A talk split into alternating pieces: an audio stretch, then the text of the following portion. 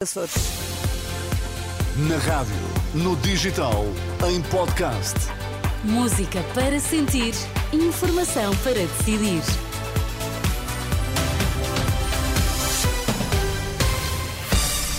Seja bem-vindo, vamos saber que notícias marcam a atualidade. Olá, André Rodrigues, Olá, bom Ana, dia. bom dia. Segunda-feira, 8 da manhã, o que é que temos que saber? A esta hora inicia uma greve nacional de enfermeiros. Reclamam um novo acordo coletivo de trabalho e melhorias salariais. Nesta edição, fazemos o balanço de dois meses de campanha de vacinação contra a Covid-19. Então, e nesta manhã, João Fonseca no desporto.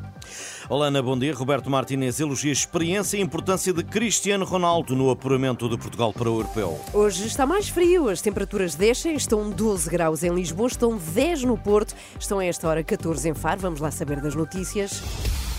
A edição de André Rodrigues. A partir desta hora, se tiver de recorrer a um serviço de saúde, saiba que pode encontrar ainda mais dificuldades do que o habitual.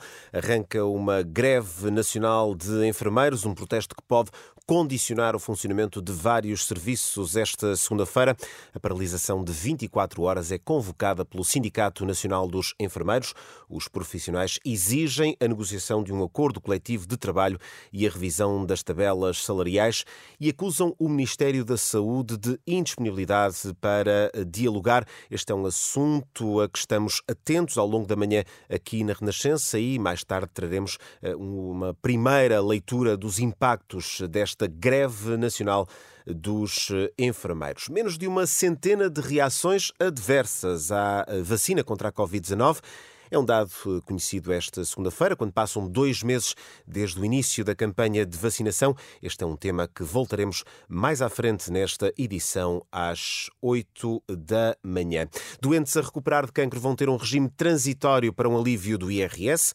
O Jornal Público desta segunda-feira indica que, eh, o, eh, que se foi apresentada uma proposta, o PS apresentou uma proposta de alteração ao orçamento do Estado. Os socialistas querem que, mesmo recuperando a capacidade, os cidadãos com cancro continuem a beneficiar de uma redução parcial do imposto nos quatro anos seguintes. É, contudo, necessário que a incapacidade seja igual ou superior a 20%.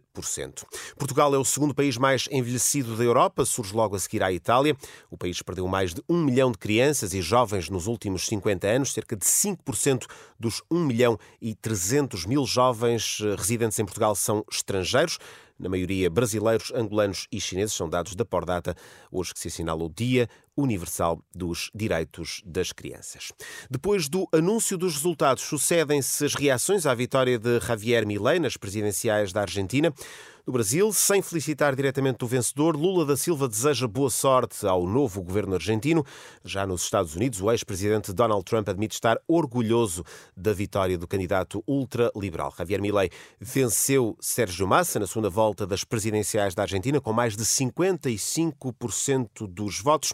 Em declarações à Renascença, Gastón Ocampo, argentino e secretário-geral do Instituto para a Promoção da América Latina e Caraíbas, apontou o combate à inflação como principal desafio para o presidente eleito. O povo não sabe quanto esperar dos preços. Os preços são atualizados cada um, dois, três dias. O povo está a sofrer. Para todo mundo, a situação fica muito, muito difícil e não vemos eh, esperança em que isto mude. Gaston Ocampo, em declarações à Renascença, numa leitura à vitória de Javier Milei, o candidato ultraliberal que venceu Sérgio Massa com mais de 55% dos eh, votos. E agora o desporto, João Fonseca, depois da vitória da última noite frente à Islândia, o elogio de Martínez a Cristiano Ronaldo. O selecionador de Portugal eh, qualificou a seleção das esquinas com 10 jogos, 10 vitórias, recorde de golos no apuramento, 36, e ajudado por um capitão que não baixa a guarda na ambição, diz o técnico de Portugal. É difícil para mim explicar um jogador que tem 38 anos, que tem mais interna internacionalizações que nenhum outro jogador no futebol mundial, tem uma fome que é de um, um jogador de 18 anos. Isso é uma força que é contagiosa no balneário. É um jogador que sempre tenta estar na, na posição correta, que gosta do golo, mas gostei muito da, da disciplina da equipa. Mas é um exemplo no balneário ter um jogador como, como a experiência do, do Cristiano. Roberto Martínez, depois do triunfo 2-0 sobre a Islândia, desta vez não marcou Cristiano. O Bruno Fernandes e Ricardo Horta foram os autores dos eh, golos portugueses. Sorteio da fase final dia 2 de dezembro, em Hamburgo. Portugal está no pote 1. Hoje eh, jogam os sub-21 na Grécia. Grécia-Portugal às 2 da tarde. O essencial do desporto com João Fonseca. E André, já nos falaste disto aqui esta manhã. A campanha de vacinação contra a Covid-19 arrancou há dois meses uhum. e o número de reações adversas é bastante reduzido, pelo que sabe. Sim, Ana, é um número irrisório de efeitos adversos. É a expressão utilizada pelo Infarmed, a autoridade do medicamento, neste balanço de dois meses de vacinação contra a Covid-19. Estamos a falar de menos de uma centena de reações, 20 das quais graves, mas isto num universo de 1 milhão e 400 mil doses administradas. É por isso um número bastante reduzido, que na leitura de Filipe Frois é a prova da segurança da vacina. O pneumologista que coordenou o gabinete de crise para a Covid-19 da Ordem dos Médicos considera que o alargamento da toma da vacina às farmácias foi uma aposta ganha. Nós estamos a vacinar em Portugal cerca de 250 mil pessoas por semana contra a Covid e cerca de 300 mil contra a gripe e praticamente, tirando estas reações mínimas perante estes números, as vacinas têm sido administradas nas farmácias e não têm havido praticamente efeitos adversos. Portanto, o que isto demonstra é que a decisão de aumentar a acessibilidade às vacinas, nomeadamente nas farmácias, foi uma decisão, foi uma aposta ganha. Além disso, o Filipe Frois eh, diz que nem sempre existe uma relação de causa e efeito entre a toma da vacina e eventuais efeitos adversos. Muitas vezes o facto da pessoa notificar não quer dizer que haja uma relação de causalidade. Portanto, pode haver uma relação circunstancial. Uma pessoa naquele dia pode ter dor de cabeça, faz a vacina e associa a vacina à dor de cabeça, por exemplo, e não tem necessariamente qualquer relação causa e efeito, mas quer dizer, é registada. Portanto, para que é que servem estes registros? Estes registros servem para, se nós monitorizarmos um conjunto muito grande de reações, tentarmos perceber se há alguma relação que vá além daquilo que é expectável. E o que estas vacinas demonstram no número é que as reações registadas ainda são menores do que aquilo que as pessoas, um milhão de pessoas, provavelmente reportará no seu dia normal. E esses são dados que, eh, segundo o Filipe Frois, confirmam a segurança da vacina.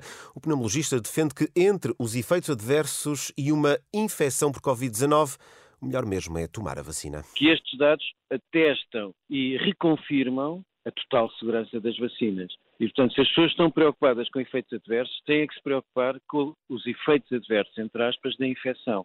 Porque isto é habitual as pessoas compararem efeitos adversos da vacina com efeitos adversos não ser vacinados. E nós, corretamente, devemos é comparar alguns efeitos adversos que podem ocorrer com a vacina, com as consequências potencialmente graves da infecção. Filipe Frois, pneumologista, coordenador do Gabinete de Crise para a Covid-19 da Ordem dos Médicos, aqui em declarações a Anabela Góis, neste balanço de dois meses da campanha de vacinação sazonal contra a Covid-19. Com esse número irrisório de reações adversas, das 87 notificadas, 20 foram graves, mas isto, Ana, num universo de 1 milhão e 400 mil doses uhum. Eh, administradas. Deixa-me dizer-te, Ana, que a fechar, hoje é dia de uh, combustíveis mais baratos. Se quiser abastecer o carro, a semana arranca com mais uma descida nos preços. O litro da gasolina deverá descer 4 cêntimos e meio. O litro do gasóleo deve ficar 1 cêntimo e meio mais barato. Por isso, se é para abastecer, mais vale ser hoje. Sempre boas notícias. Sempre boas Sempre. notícias. Que beleza. 8 e 8, até, até já, já. André.